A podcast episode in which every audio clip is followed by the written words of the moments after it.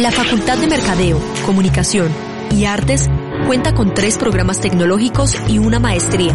Te invitamos a ser parte de nuestras modalidades virtuales y presenciales.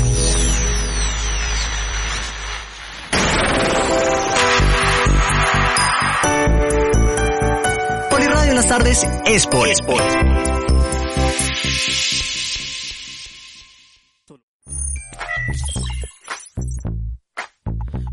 Puntos y letras. Puntos y letras. Puntos y letras. El programa cultural del Sistema Nacional de Bibliotecas del Politécnico Gran Colombiano. Actualidad. Música. Cine. Debate. Puntos y letras. Puntos y letras. Puntos y letras. Por Poliradio.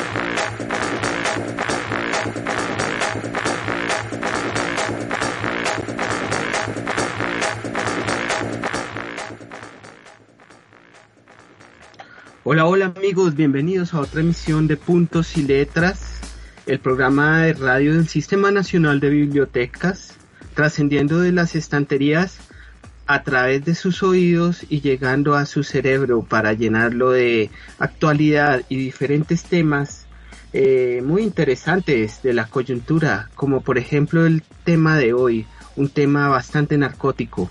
Sin embargo, les cuento que todos estamos en sano juicio y en nuestros cinco sentidos. Hoy el tema de las drogas y su legalización. Las drogas actualmente y en los últimos años ha sido motivo de controversia y gran parte de la sociedad es tien- siente una gran aversión hacia las drogas debido a esta lucha que llevamos hace 60 años en diferentes países, pero sobre todo nosotros, Colombia, que ha sido gran protagonista en cuanto al tema de las drogas.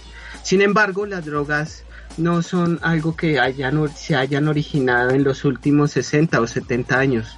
Desde los inicios del hombre, las drogas han convivido y compartido el espacio a lo largo de diferentes etapas de la historia. Es así como los primeros hombres, eh, que eran nómadas, pasaban por ciertos sitios y comían ciertos hongos, ciertas bayas, ciertos frutos, con un efecto narcotizante que los hacía ver visiones, que los hacía tirar o entrar en diferentes etapas de reflexión. Es así tanto que se estima que las grandes religiones del mundo muy probablemente tuvieron sus orígenes bajo efectos narcóticos de diferentes pl- plantas, hojas que se comían, se olfateaban, se frotaban y se masticaban.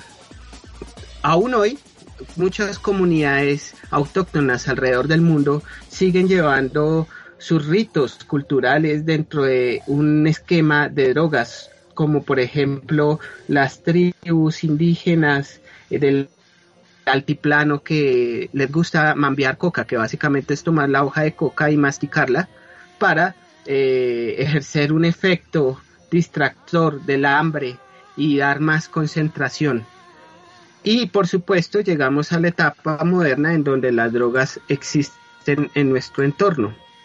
Sin embargo, actualmente, en los últimos 10 años, la última década, la regulación y la actitud global, alrededor de la marihuana ha cambiado enormemente.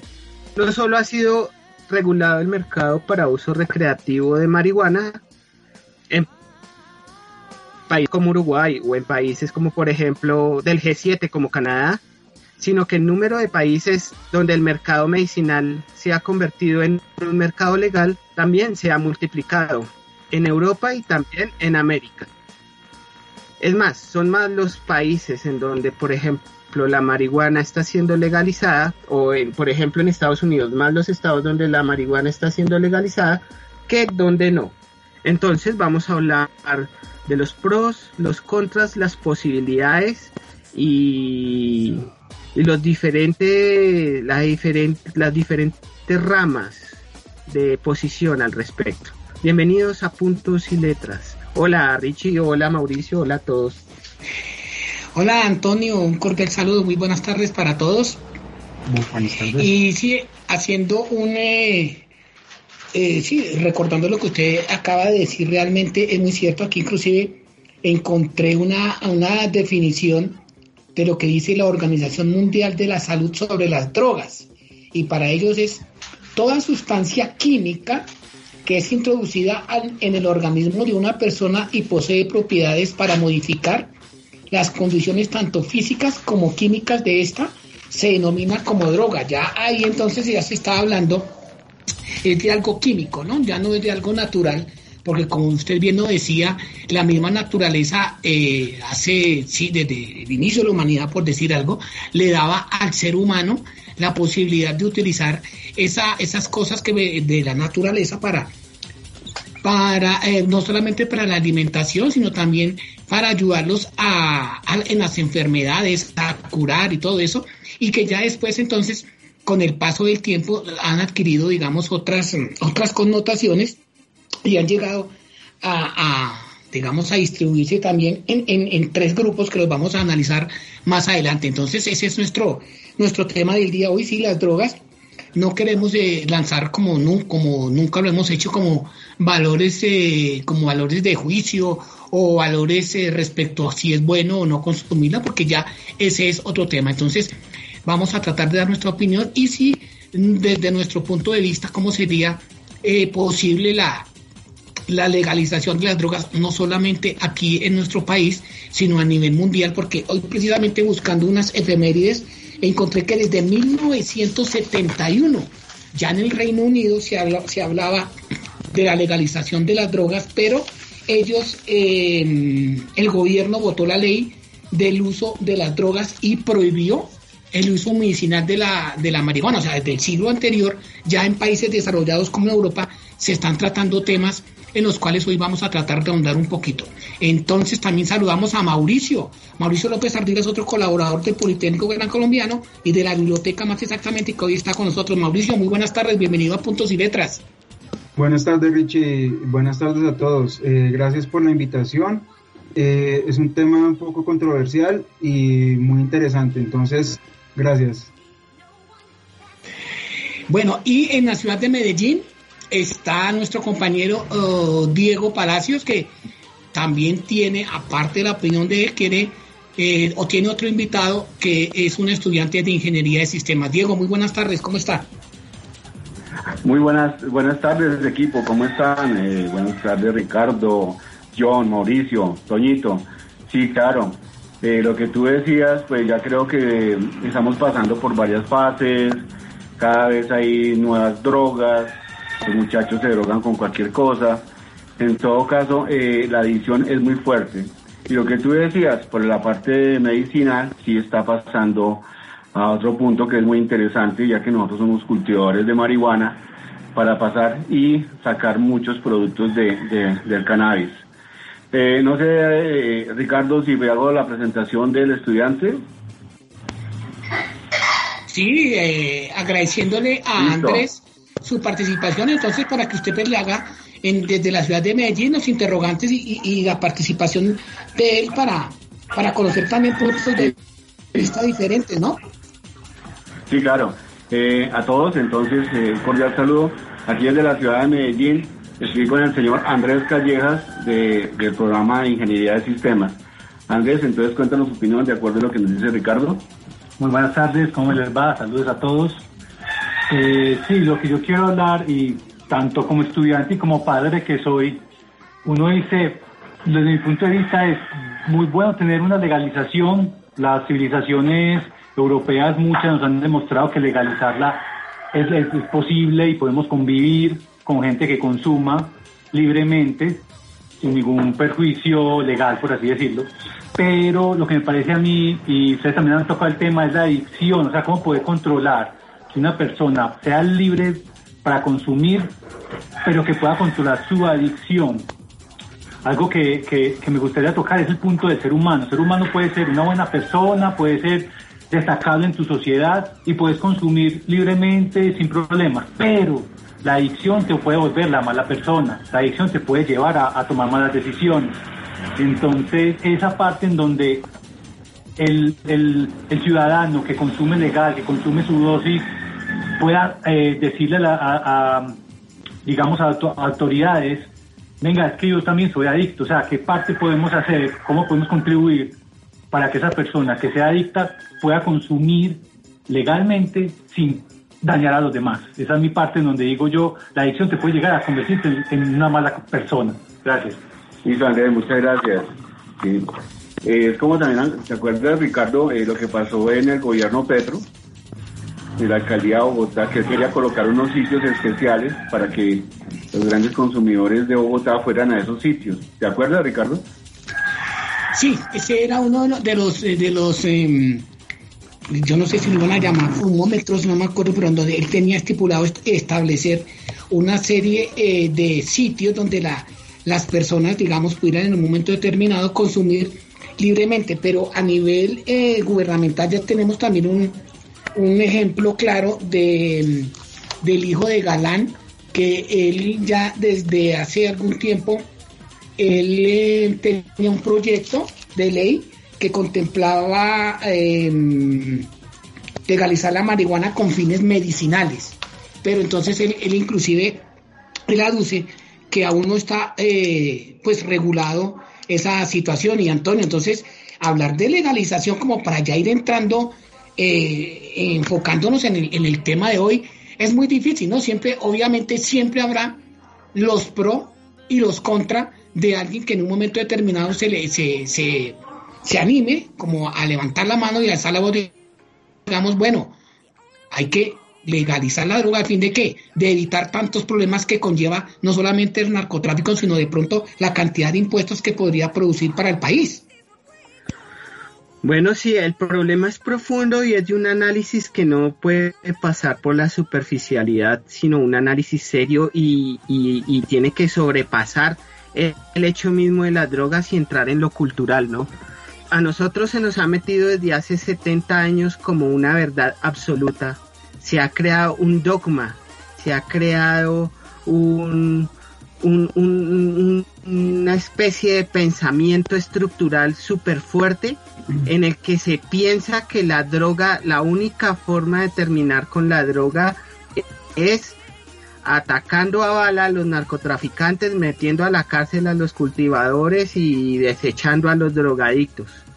Y ese sistema, que parece que es la única verdad absoluta, ha fracasado porque desde hace 60 años que tenemos ese combate contra la droga, lo que ha pasado es que el consumo, la venta y distribución se ha triplicado.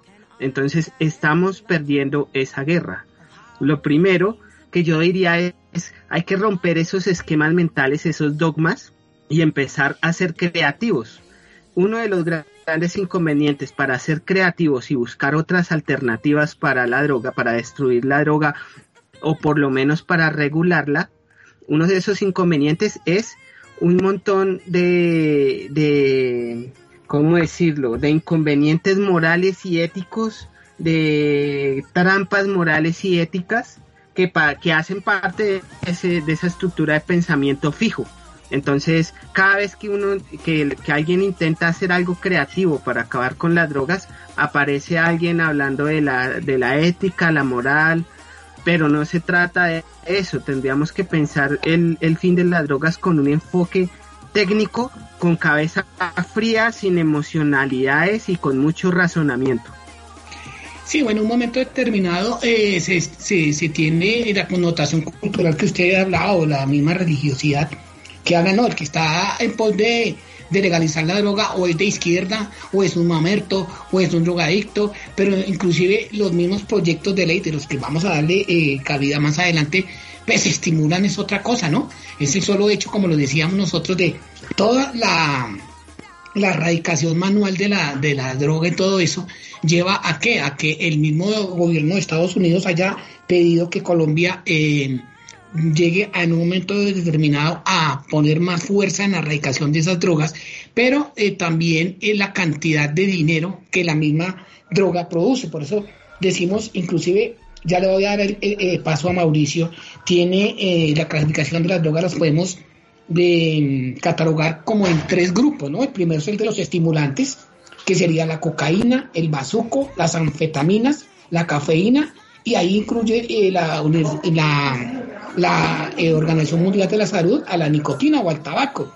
Las depresoras, el opio, la morfina, la heroína, los barbitúricos, la metacualona y el alcohol, mientras que las alucinógenas incluyen a la marihuana, el LSD, la butofemina y la mescalina. Entonces lo que se está buscando inicialmente es la legalización de la marihuana como usos medicinales. Ya después diríamos que el resto de, las drogas que hemos clasificado sería como una especie de, de generación. ¿O qué piensa Mauricio al respecto? Eh, bueno, Richie, sí, pues creo que igualmente las drogas yo creo que van pues un poco más allá, ya que eh, no solo pues es el tema sería de, de, algunas que se, que se catalogan allí y las que pues son básicas y que muchos conocemos, que son las psicoactivas, sino esto pues yo creo que, que es un contexto pues mucho más grande, ya que no, no, no hay que atacar pues igualmente al productor, al que siembra la hoja, al que, al que comercializa desde aquí la, droga, sino el sitio de donde, de donde se está importando, sería Estados Unidos. Ya que, que, se, que la droga no, fue, no, no nació directamente desde aquí, sino se trajo directamente desde otros países y se implantó aquí. O sea que el mayor productor de droga no viene siendo el colombiano, sino viene siendo el estadounidense y vienen siendo otros países de, América del Norte o otros de, Europa los que son los, los principales consumidores. Entonces que yo creo que eh, hay que tener en cuenta es eso, que la droga no, no, se, no se empezó a crear desde aquí, sino se empezó a traer desde, desde otros sitios. Eh, yo creo que también la, la, droga no, no es solo la marihuana, no es solo, no es solo el bazuco o no es solo el pegante, sino la droga se, se, se, presenta pues en, en, otros, el alcohol viene siendo también otro tipo de, droga y es una droga que, que, es, que es legal, ¿sí? Entonces yo creo que también si se quiere atacar al consumidor y si se quiere atacar al productor y se quiere evitar eso, yo creo que primero que todo, yo creo que se debería legalizar. Eh, ya están los, los consumidores, no van a aumentar, son los mismos, yo creo que pues este punto sí se debe de, aclarar pues un poco en cuanto a los que son consumidores y a los que no. Y yo creo que pasa como el alcohol, algún día tendrá que legalizarse y eh, sigue siendo normal. Gracias, Richie. No, eso es realmente una situación social ante todo, obviamente, y, muy importante lo que usted trata de que, así como en un momento determinado, después de mucha lucha y de, de muchas situaciones sociales, se legalizó el alcohol, de pronto llegará el momento, esperamos no muy lejanos, para evitar tanto problema, tanta matanza, tanta situación que conlleva eh, la droga, su legalización. Vamos un eh, breve espacio con Jonales Rodríguez, nuestro productor del programa, y ya continuamos con este con tertulio sobre la drogadicción y el beneficio o no de su legalización, no solamente en Colombia, sino a nivel mundial.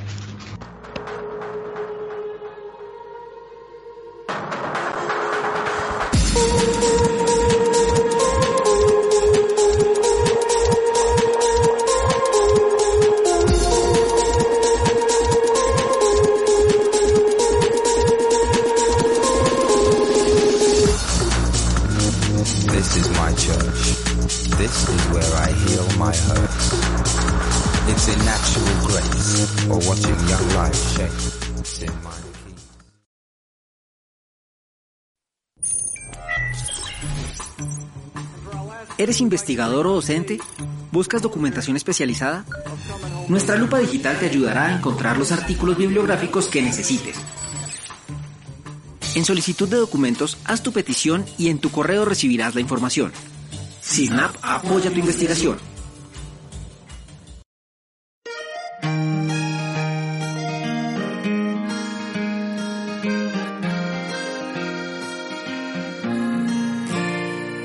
Naciste y aquí aprendiste a valorar lo que es tuyo. Es un orgullo. Aquí aprendiste que cada sueño se construye paso a paso con trabajo. Y comprendiste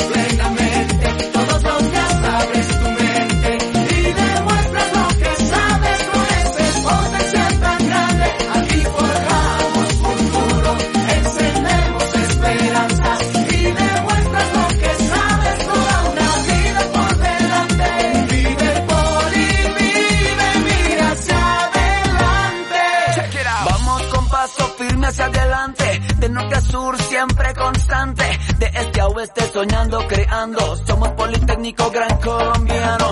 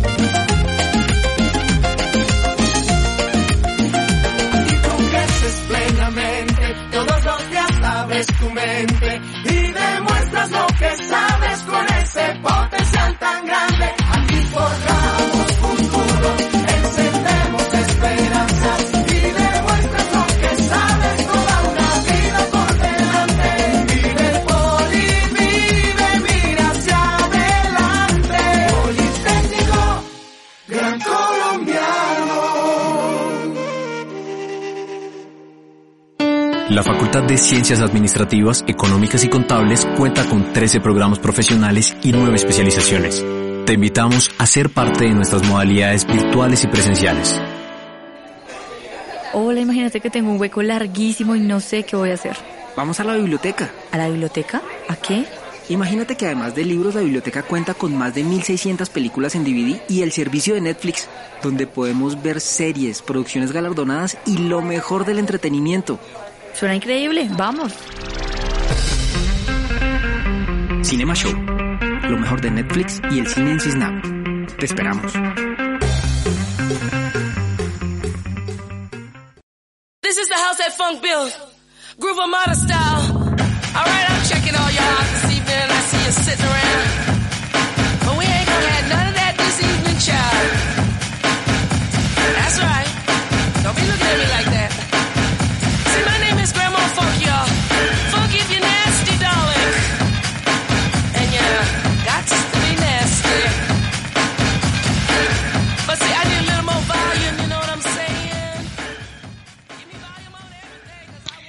Y seguimos Antonio, aquí con nuestros cinco sentidos desafortunadamente, afortunadamente para que este programa salga bien. Eh, ¿Y vas a decir algo, Ricardo? Te interrumpí en tu... No, no, tranquilo, no, no. No, eh, pero coincido con usted porque a veces eh, estos temas de tratar así, entonces dirán, no, pues ya están tomando partido, ya están siendo eh, ellos hablando de, la legalización de las drogas porque les gusta o algo así. Ese no es nuestro propósito, como decíamos eh, al inicio del mismo programa, pero Antonio, entonces eh, mm, siempre será un, eh, un contexto más eh, social y político que otra cosa, ¿no? La legalización, porque incluso aquí eh, Mauricio nos daba el aporte de la guerra del opio, fue un conflicto que, que, que mantuvieron en los años 1839 y 1842 entre China y Gran Bretaña. O sea, siempre no solamente las drogas es un contexto social, sino también tiene su, su parte política y económica también. Es que Ricardo, no estamos hablando de una industria X, estamos hablando de las drogas y las drogas, como en el inicio del programa dije, son sumamente importantes para la humanidad, así a las personas no les guste, así a las personas no lo quieran aceptar y vean a los que la consumen, la producen y la distribuyen como gente marginal. La verdad es que no, pues le, le cuento que hay varias sospechas de que cuando estalló la burbuja inmobiliaria en Estados Unidos en el 2008, muchos economistas predijeron una caída brutal de la economía, sin embargo, para sorpresa de todos, a pesar de que fue una crisis increíblemente fuerte, no fue tan abajo como se estimaba y nadie se preguntaba por qué la, economía no caía abajo y muchos economía- economistas no lo entendían hasta que algunos economistas de la Universidad de Michigan, después de una investigación, descubrieron que los flujos de dinero bajo la línea, es decir, el mercado negro y sobre todo el de drogas, era el que estaba sosteniendo la economía. En cierta forma, la economía no había tocado el piso porque el flujo de dinero fruto del negocio y del tráfico de drogas era tan alto que estaba logrando sostener la misma economía legal. Para darle un ejemplo, aquí en Colombia, mucha de esa plata que entra a la, de la droga es extraída de los Estados Unidos, pues porque como todos sabemos, ellos son los que consumen, nosotros producimos y a ellos no les gusta el negocio de las drogas es porque básicamente sus dólares se escapan y vienen a parar a nuestra economía debajo de la línea. Dicen que pa muy gran parte de nuestra economía está sustentada en dineros que están debajo de la línea fruto de ese tráfico de drogas. Entonces, se llama a que es una hipocresía, por ejemplo, luchar contra las drogas, sacar pecho, eh, salir con, con, con objeciones de valor y de ética eh, ante las cámaras a decir que se lucha contra las drogas, cuando gran parte de ese dinero de drogas sostienen muchas de los sectores de la economía, así no nos demos cuenta. Y entonces nos estamos preguntando, bueno, eh, legalizarla de una vez o no cuando la droga, el dinero de la droga ya pas- hace parte prácticamente del sistema. y permeó, es que Antonio, recuerde hace unos años, eh, eh, más o menos año 2000, un poquito después de 2000, 2005, ya el, la, la, abundancia de dinero que rondaba era porque los narcotraficantes, los llamados traquetos, esto fue el, el país lo movió eso permeó la política, permeó las, las grandes instancias de, de la sociedad y, y puso presidentes, donaba tantas cosas para, para el mantenimiento precisamente de eso. Y inclusive aquí se hablaba también de la bonanza manimbera hace unos años, ahora es la, la digamos, lo que usted hablaba, el contexto social, el contexto político, la cantidad de dinero que mueve el negocio de las drogas a nivel mundial es terrible. Incluso ahorita en la segunda media hora vamos a tratar ya el tema de la legalización como tal en Colombia. Pero en Medellín, tanto Diego como Andrés queremos conocer su punto de vista respecto a que si bien las drogas es un contexto como lo hemos tratado político, económico, está la otra parte, ¿no? La, la, la iglesia, que la iglesia trata eh, como con un sofisma de distracción de decir de que eso no se debe hacer o qué concepto tienen desde la ciudad de Medellín. Gracias, Ricardo, gracias. Eh, aparte de lo que tú estás diciendo, me parece muy importante porque me, me, me acuerda Ricardo como en el año 88-89, eh, en las estadísticas del DANE, salían que la marihuana estaba como, en, ¿te acuerdas? En el punto estadístico, nos salían en las estadísticas como tal de nuestro país. Bueno, eh, estoy esperando aquí con el estudiante Andrés Callejas. Andrés, cuéntanos ustedes tu opinión. Lo que dice Ricardo. Bueno, muchas gracias de nuevo. Eh, lo que iba yo a tocar era ahora, yo soy pro legal, o sea, yo quiero que esto sí se pueda dar, ¿cierto? No porque sea un consumidor diario, sino que así tenemos, no tenemos que batallar tanto, como lo decía eh, José Antonio, eh, este, la plata de la contra de la lucha contra el de la lucha contra el narcotráfico siempre mueve, siempre se mueve bastante y es de los de los de los dineros que le entran al país por algún lado, por debajo así no, no lo veamos. Lo que yo quiero tocar es el punto de, digamos que ya estamos legalizados, y sigo tocando la adicción, pero digamos es el consumo de la droga sintética contra la natural. La sintética, yo tocar ese tema, de pronto me estoy adelantando, ¿no? Pero quiero tocar el tema de que la sintética puede estar eh, diseñada más para afectar más al consumidor, para que se vuelva adicto, para que siempre eh, creemos esa adicción, ese, ese consumo diario, que es el que puede dañarnos también como sociedad. Entonces, eh, puedo tocar ese tema es de, de las drogas sintéticas contra la natural, que podríamos legalizar la natural, pero la sintética se, habría que hacer un control más riguroso. Esa es mi, mi opinión. Muchas gracias. Gracias, Andrés. Ricardo, ¿tu opinión? Sí, no, eh, coincido plenamente en que ya, digamos, eh, las drogas sintéticas, no sé si sería el término adecuado, es como ya una degradación, ya es algo demasiado álgido de, tratar porque lo que se está buscando inicialmente es el de legalizar, por lo menos aquí en, en, en nuestro, en Colombia, el uso de la marihuana eh, medicinal. Y mm, tocando algunos datos que nombraban desde la ciudad de Medellín, tenemos el señor exministro Juan Carlos Echeverri dice que si se acuerda el recaudo al país de la legalización de la droga, estaríamos economizándonos una reforma tributaria entre 1.2 y 3.5 millones, mm, billones de pesos. El mercado del, de- del cannabis genera alrededor de 17.3 empleos formales por hectárea, mientras que de las flores es del el 17%. Entonces, ahí está el otro contexto, Mauricio, que a veces, por eso, ah, digamos, hay más personas eh, empeñadas en que la erradicación de las drogas eh, no se dé, porque eso es un negocio que mueve demasiada plata, demasiado, eh, demasiada gente que incluso no tienen tampoco otra alternativa que que cultivar, ¿o no, Mauricio?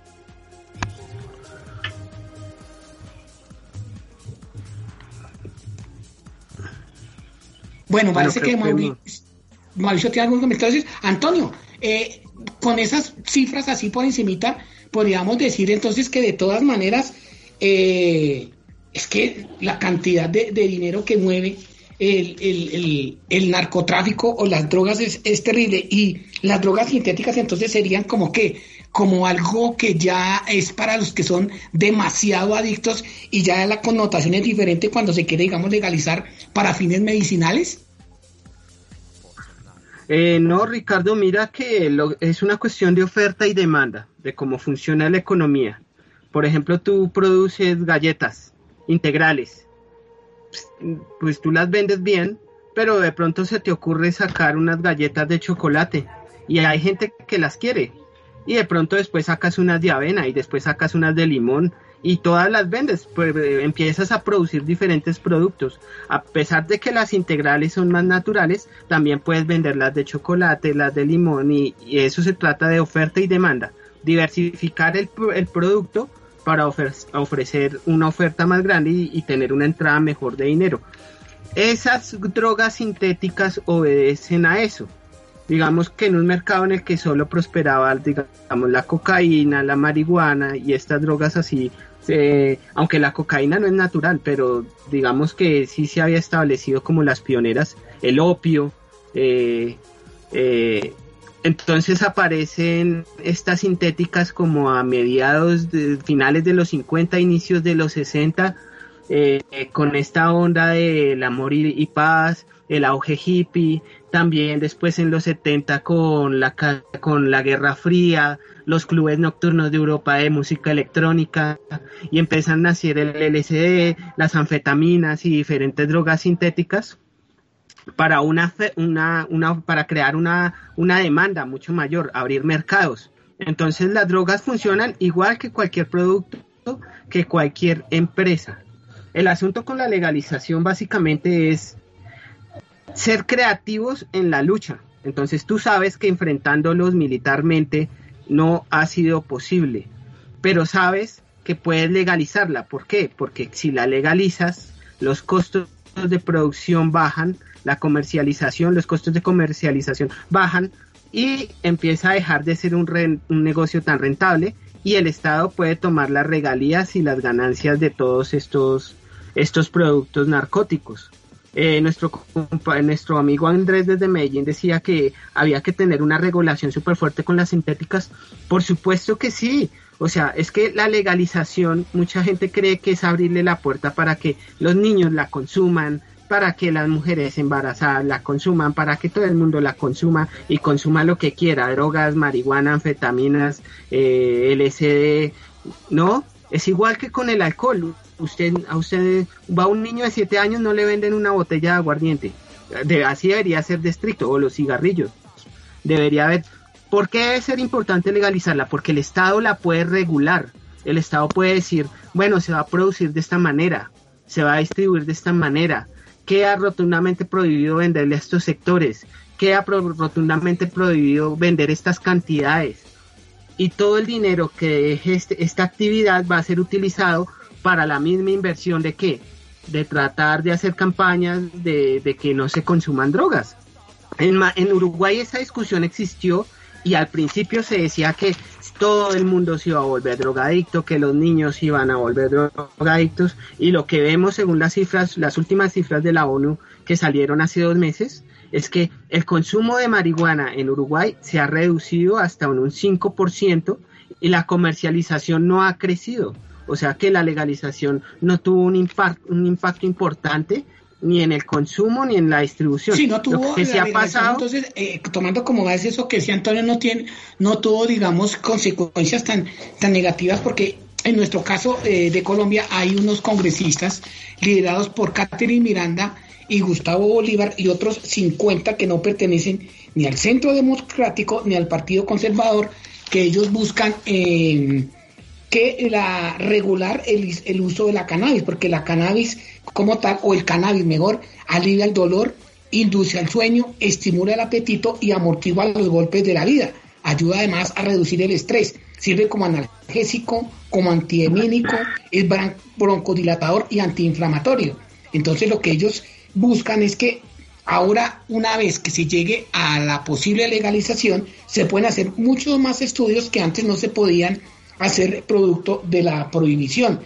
Aparte de los, de los aspectos económicos que hemos eh, tratado de la cantidad de, de impuestos, de dinero que mueve este mercado, tenemos ejemplos como en Holanda, Canadá, donde eh, la regulación frena un ingreso de sustancias psicoactivas y otros derivados sintéticos. Es decir, tomando también como es lo que decía Antonio, se legaliza la comercialización, entonces ya la gente no va a tener la necesidad de hacerlo a escondidas por utilizar un término, sino ya simple y llanamente se pueden utilizar con base en los estudios y una regulación adecuada que sirva para que mm, se cumplan con los, con los eh, objetivos de esa posible legalización que dicen que es, eh, serviría como uso recreativo a- para el adulto ayudaría al derecho a la libre personalidad, autonomía individual y un enfoque de salud pública eh, determinado. Pero en Medellín, mira, no sé Ricardo, qué, que, mira, Ricardo, que también, eh, de hecho, ayer salió un estudio en El Espectador en el que ya que ha demostrado que la marihuana reduce los efectos del Alzheimer.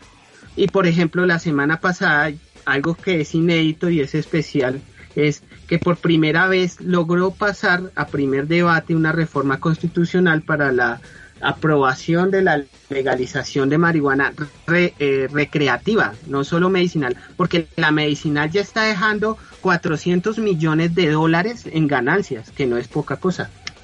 Pero ya la recreativa está abriéndose en el Congreso. se está, exactamente, es que eh, eh, hay que tratar al consumidor no como un delincuente, sino como un, un- ser normal que en un momento determinado pues eh, necesita, por utilizar un término, eso para, para salir adelante, porque aquí en Colombia eh, el, primer, el, el primer paso para eso se dio luego que el Consejo de Estado tumbó un decreto del gobierno que facultaba a la policía para decomisar la dosis mínima en espacio público. Entonces, ya eh, cualquier persona puede, digamos, eh, tener en, pos- en su posesión, digamos, su dosis personal sin que sea nada eh, que tenga que ser coartada. Todos estos aspectos, eh, compañeros Diego y Andrés en la ciudad de Medellín, ayudarían a qué? A que eh, la legalización del, del- del- del cannabis y de algunas drogas lleven a que cada persona pueda de todas maneras desarrollar su personalidad sin tener el espejismo de una sociedad que está como, si alguien utiliza como denigrada o algo así respecto al consumo. Sí, Ricardo, es que hay algo muy especial. Eh, nosotros los colombianos por el folclore que tenemos y siempre nos, nos pasamos las leyes por la por la tangente, ¿sí o no, Andrés? Que eso es lo que pasa. ¿Tú qué opinas de, de- Sí, es que eso es lo que se ve eh, normalmente. Vamos en contra de la ley, vamos en contra de lo que nos digan para decir, no, es que tengo el derecho, quiero quiero consumir más de lo que debería, allí sea dañino, dañino perdón. Eh, entonces es donde cae la parte que yo siempre quiero atacar, la adicción, eh, en donde el, el- nos vamos en contra de la ley y queremos hacer lo que no queramos y la idea es poder legalizar para que cada uno sea feliz en algún punto y no ataquemos a los demás. La, la, la- no queremos que nos este- este- estigmaticen de que somos los dañinos, de que somos los que estamos dañando el país. No, podemos consumirlo, podemos ser legales, podemos vivir conjuntamente, como ustedes lo dicen, eh, sepamos quién consume y quién no consume y sabemos que consume y podemos estar tranquilos, él está feliz, nosotros estamos contentos y listo. Y podemos vivir así, digo yo, podemos vivir así. Es como, es como dice eh, eh, Ricardo, eh, por lo menos entonces, eh, ¿quién controla a los borrachos? Lo que decía, lo que decía inclusive Toño, que también es, es sí, usted con, una- con los tragos es alucinógeno, ¿sí o no? Entonces, ¿qué pasa Sí. con eso? Todo eso se lograría con una regulación. Ese sería como, como digamos, nuestra primer, nuestro primer, eh, bueno, conclusión entre comillas, de una regulación que precisamente con- en, su concepto tenga la particularidad de establecer precisamente todo eso, porque si alguien decía, así como en un momento determinado, a la persona que consume alcohol y se encuentra conduciendo tiene su, su digamos, su multa, de igual manera aquella persona que se encuentre eh, conduciendo bajo los efectos de- de- de sustancias alucinógenas, pues también tendría un castigo similar. Porque eh, los ponentes del acuerdo dicen que eh, si se llegara a aceptar tres cosas, serían influyentes en cuanto a la aceptación de, ese, de esa regulación. Bajaría la delincuencia, la salud del consumidor y reduciría la posibilidad de que los menores puedan acceder a ellos. Mauricio, al estar regulado el consumo a través de eh, sitios como coffee shops, donde se podrían adquirir productos relacionados con el mismo cannabis, a no ser difícil conseguirla, sería más fácil el, manejo de todas esas sustancias. ¿Usted qué opina? Eh, bueno, pues yo creo que hasta de pronto sí. em, en este caso, si nosotros también pues tenemos una legalización, como decía anteriormente Ricardo, vamos también a poder también innovar en otras áreas. En este caso, eh, con marihuana también se está trabajando harto lo que es el cáñamo de la marihuana, que es un producto biodegradable y se están haciendo también prendas a través de, de este cáñamo de, marihuana. Y este cáñamo se, se trabaja a través de, de la misma planta. Eh, hay otros, otro, otro tantos, pues igualmente que se está utilizando con estas plantas y se está trabajando eh, mediante diferentes analgésicos y en otros países ya se comercializa como eh, marihuana recreativa y marihuana también para, para la parte eh, analgésica. Entonces, pues yo pienso que eso también viene más ligado a la cultura y ligado también más a la parte de la educación y los valores que le damos también a nuestros hijos y el entorno familiar en el que nosotros estamos. Pues yo pienso que eh, nosotros, por decir, en este caso eh, yo he venido pues de una buena familia donde los valores que nos han inculcado han sido el respeto, el cuidado, el, el respeto del uno al otro y demás. Entonces, pues yo pienso que esto va también ligado a esto. Y lo otro que, que yo también ahorita, bueno, que yo quiero también aportarles es que también se beneficiaría también la parte ambiental, ¿no? Porque hay cerca de 169 mil más o menos hectáreas que están en este caso deforestadas para cultivo de la, de la marihuana y de, y de, otras, eh, y de otras drogas. Entonces, yo pienso que el daño ambiental que estamos causando con, con esto es, es impactante. O sea, uno mira en Colombia y la mayor parte que se ha deforestado ha sido por la ganadería y por las drogas.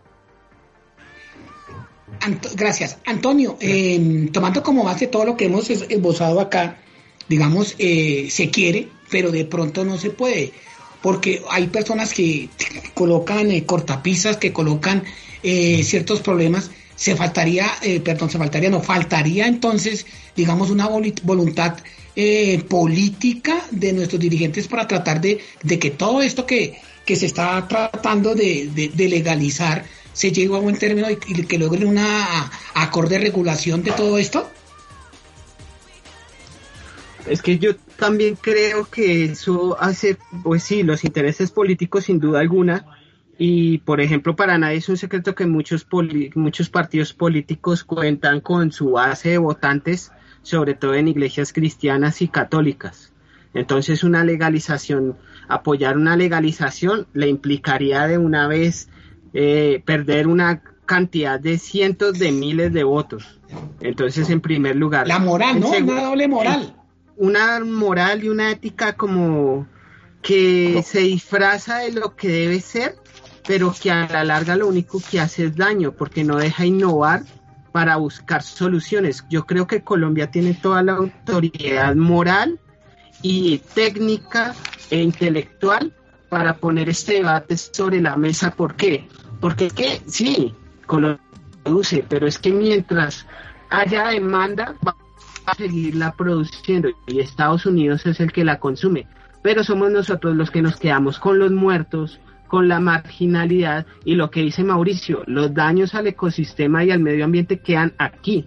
Entonces, allá la consumen. El problema que tiene Estados Unidos es que sus dólares se fugan hacia los narcos y eso es lo que no les gusta. Ni siquiera, yo creo que ni siquiera piensan es en los consumidores, sino en que se les están escapando sus dólares. El problema acá es que nosotros sí estamos poniendo los muertos, estamos poniendo una gran cantidad de recursos. ¿Usted sabe cuánto vale un soldado? Un soldado vale 4 millones al día. Estamos poniendo esos recursos. Eh, estamos poniendo toda la crisis ambiental que nos está generando este, este, esta producción de droga. Y sin embargo, creemos que no tenemos el derecho para hablar de esto, que somos inferiores en la, discusión, que no tenemos un punto de comparación para exigir. Y no, señor, no, Colombia es un país que tiene toda la facultad para poner los puntos sobre la mesa al respecto. Sí, y, se y han habido, eh, digamos, estudios de periodistas como eh, Germán Castro Caicedo, que se, se ha internado en la selva y ha vivido en carne propia cómo es esa, esa situación del cultivo de los marimberos y también el cultivo de, de algunas otras sustancias, pero con base en lo que hemos eh, hablado Diego y Andrés en la ciudad de Medellín, eh, Colombia eh, al recibir dinero de Estados Unidos a través del Plan Colombia y de otras situaciones, entonces Estados Unidos simplemente quiere decir, aquí les damos plata y ustedes deben ser los que nos arreglan ese problema, mientras que Colombia es como utilizando, no sé, como un, paradigma o un símil, es como el, el- aquel tipo que encuentra a la señora con el, con el, con el amante y vende el sofá. Entonces, ese no es el- el problema, ¿cierto, señores en Medellín? Sí, sí, Ricardo, tienes toda la razón. Eso, eso, eso suele suceder. No solamente que le demos plata al país para que de aquí se malverse, porque no, no se ve realmente dónde llega ese dinero o qué se está haciendo con él. Pero sí somos eh, como la puerta de atrás ¿no? de, de los- de ellos para que, que se tape un poquito el problema que tienen tan grande ellos también de drogadicción en Estados Unidos. ¿Cierto, Andrés? Andrés, perdón que, le- Andrés, perdón que lo interrumpa, desde su visión, ¿cómo haríamos para que precisamente eh, todos esos recursos que se, se envían para eso sean eh, efectivamente utilizados para eh, eh, no solamente erradicar, sino mejorar las condiciones de vida de aquellos cultivadores que están allá y no genere, como decía Antonio, que seamos siempre los que ponemos los muertos, ponemos los soldados y el problema sigue y son muy pocos los beneficiados. Exacto, es que aquí en, en nuestro país decimos lucha contra las, no- las drogas y lo que hacemos es atacar a los campesinos, a los productores, y en realidad esto es un producto más, es un producto que Colombia eh, en su fauna tiene y que puede ser utilizado para beneficio. Eh, como lo decían ustedes ahora, eh, creación de, de, de- de ropa, con el cannabis se puede hacer drogas medicinales, bueno, podemos atacar varios, varios problemas eh, físicos que pueda tener un ser humano. Pero entonces, eh, lo que tenemos que hacer es, es, es ayudarnos entre todos, gobierno y productores, de que es que esto puede ser un producto más, como puede ser el banano o el café, que nosotros lo tenemos acá naturalmente, que nosotros podemos crear un negocio, es que se puede, ¿cierto? Regular o no regular, de que lo consumen o no lo consumen en otros países, es, es- ya ellos si quieren hacer una lucha por eso es otra cosa. Pero en realidad es un producto más que Colombia tiene y que podemos beneficiarnos todos, por así decirlo, de que, de que esto es un din- dinero, esto es un producto que sirve, en cualquier punto sirve, que pueda crear una adicción, ya esa es otra cosa que, que es el tema que he tocado tanto, pero que, que en realidad puede servir. O sea, como ustedes lo dicen, aquí atacamos a nuestros productores, atacamos al que lo comercia, pero es que en realidad eso no es el problema. El problema es que en realidad esto sirve. O sea, es una, Sí, es es una más- droga o no, sirve. sí, señor. Es un programa más de, sí, es un problema más de, más de fondo, Andrés. Y eh, no queremos eh, dejar pasar esta oportunidad, Antonio y Mauricio, para eh, hablar de nuestros, de nuestros eventos que hemos realizado eh, recientemente en la, en la biblioteca, como el de eh, el Cineforo y eh, que lo llamamos el Faro y las tertulias literarias, al igual que el CINAP, el CISNAP de laboratorio. Entonces, Antonio y Mauricio, aprovechemos estos tres, cuatro minutos que nos quedan para que nuestros oyentes se ilustren de, de- de cómo va esa situación de la biblioteca en pos de lograr también más, eh, más adeptos y mostrarles nuestros, nuestra situación que hacemos en esta pandemia. Claro que sí. Mira, lo primero que voy a decir es que la biblioteca tiene una cantidad de eventos que se han hecho para esta pandemia y para que acompañar a toda la comunidad gran colombiana y llenarlos de cultura. Entonces son eventos de diferentes clases, eventos para niños, eventos para adolescentes, eventos para grandes y, y eventos que son definitivamente para todos. Eventos para niños como las Mañanas Mágicas con un cuento que tenemos a los sábados a las 10 de la mañana, algunos sábados. Tenemos también el Cineforo que se lleva a cabo los jueves a las 5 de la tarde, en donde se habla de la oferta de cine, de películas y se habla al respecto alrededor del cine. Y también tenemos los webinars. Eh, Mauricio, usted es el que nos va a ilustrar sobre esos webinars. Gracias, Antonio. Sí, claro, tenemos en la biblioteca un nuevo servicio que está pegando súper fuerte. Es ahora eh, la nueva tendencia, que son los laboratorios digitales. Entonces, en este espacio se llama el CISNAT Lab, es que es un encuentro para el aprendizaje y la investigación, donde ustedes van a poder intercambiar conocimientos, van a, van a tener espacios abiertos y colaborativos. Todo esto bajo un enfoque e-learning eh, donde, donde los pilares iniciales son la comunicación abierta y una producción colaborativa. Entonces tenemos allí un espacio que está enfocado también para todos los estudiantes, en este caso virtuales también y presenciales, donde vamos a tener webinars. Eh, hay webinars especializados, unos que son educativos, otros que son seminarios web. Eh, tuvimos uno que fue súper bueno también, eh, fue el 10 de diciembre, fue acerca del, del, del- el 10 de, de septiembre, perdón, acerca del, del consumidor de las apps. Tuvimos también otro de cómo enfrentar los momentos difíciles. Y ahora eh, en octubre eh, hay uno que se llama Consejos Municipales en época de pandemia, perspectivas desde el ejercicio profesional de los estudiantes del Poli. Y hay otros también como dilemas éticos en la justicia. Entonces son diferentes temáticas que se ma- están manejando a través de este nuevo servicio que se llama el CISNAT Lab. Entonces los invito a todos para que ingresen al enlace que les voy a dejar en el chat también para que puedan también ingresar también al nuevo espacio de la biblioteca. Listo, Mauricio, muchas gracias. Sí, y eh, recuerden que todos, todos estos aspectos, todos estos eh, eh, seminarios, todo este, este conjunto de situaciones que tenemos desde SINA los pueden seguir a través de nuestras, nuestras redes sociales, ¿no? Arroba Biblioteca Poli y otros eh, arroba eh, en Facebook tenemos Biblioteca Poli. Desde Medellín, la despedida rapidita. Diego, Andrés, muchísimas gracias.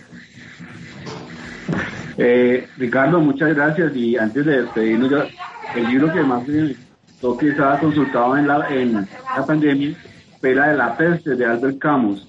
Yo creo que, verdad, Ricardo, eh, el tema que, que hoy estuvimos participando es muy interesante y se merece más, mucho más tiempo. Se nos fue una hora rapidísimo. Entonces, muchas gracias y aquí los dejo con Andrés que quiere despedirse de, de- de la mesa de trabajo. muchas gracias a todos los miembros de la mesa de trabajo de Puntos y Letras, de la Biblioteca del Politécnico Gran Colombiano y, y a Diego que me dio la oportunidad de, de tener esta participación con ustedes. Muchas gracias. Listo, muchas gracias, compañero. A ustedes muchas gracias desde la ciudad de Medellín, a todos ustedes eh, y Antonio también. Eh, para terminar, eh, por favor recuerden a todos eh, nuestros oyentes los sitios en los cuales nosotros divulgamos toda esta información, todo este compendio de, de situaciones que tenemos eh, con ellos a través de nuestros promotores culturales y los servicios de la biblioteca. Muchas gracias a todos y nos encontramos entonces el otro lunes. Antonio, gracias. Claro que sí, recuerden que nos pueden seguir en arroba bibliopoli en Facebook o arroba biblioteca del poli en Twitter y ahí vamos a publicar todos nuestros eventos culturales y los links para que se puedan inscribir a los mismos. Recuerden amigos que siempre los pensamos mucho y si no somos nosotros, entonces ¿quién?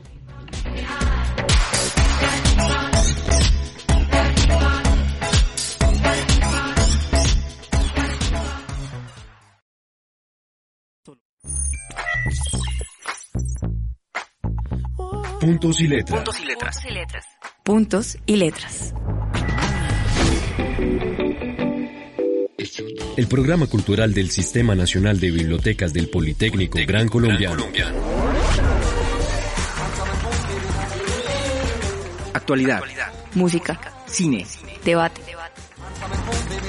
Puntos y letras. puntos y letras Puntos y letras. por Poli Radio. Puntos y letras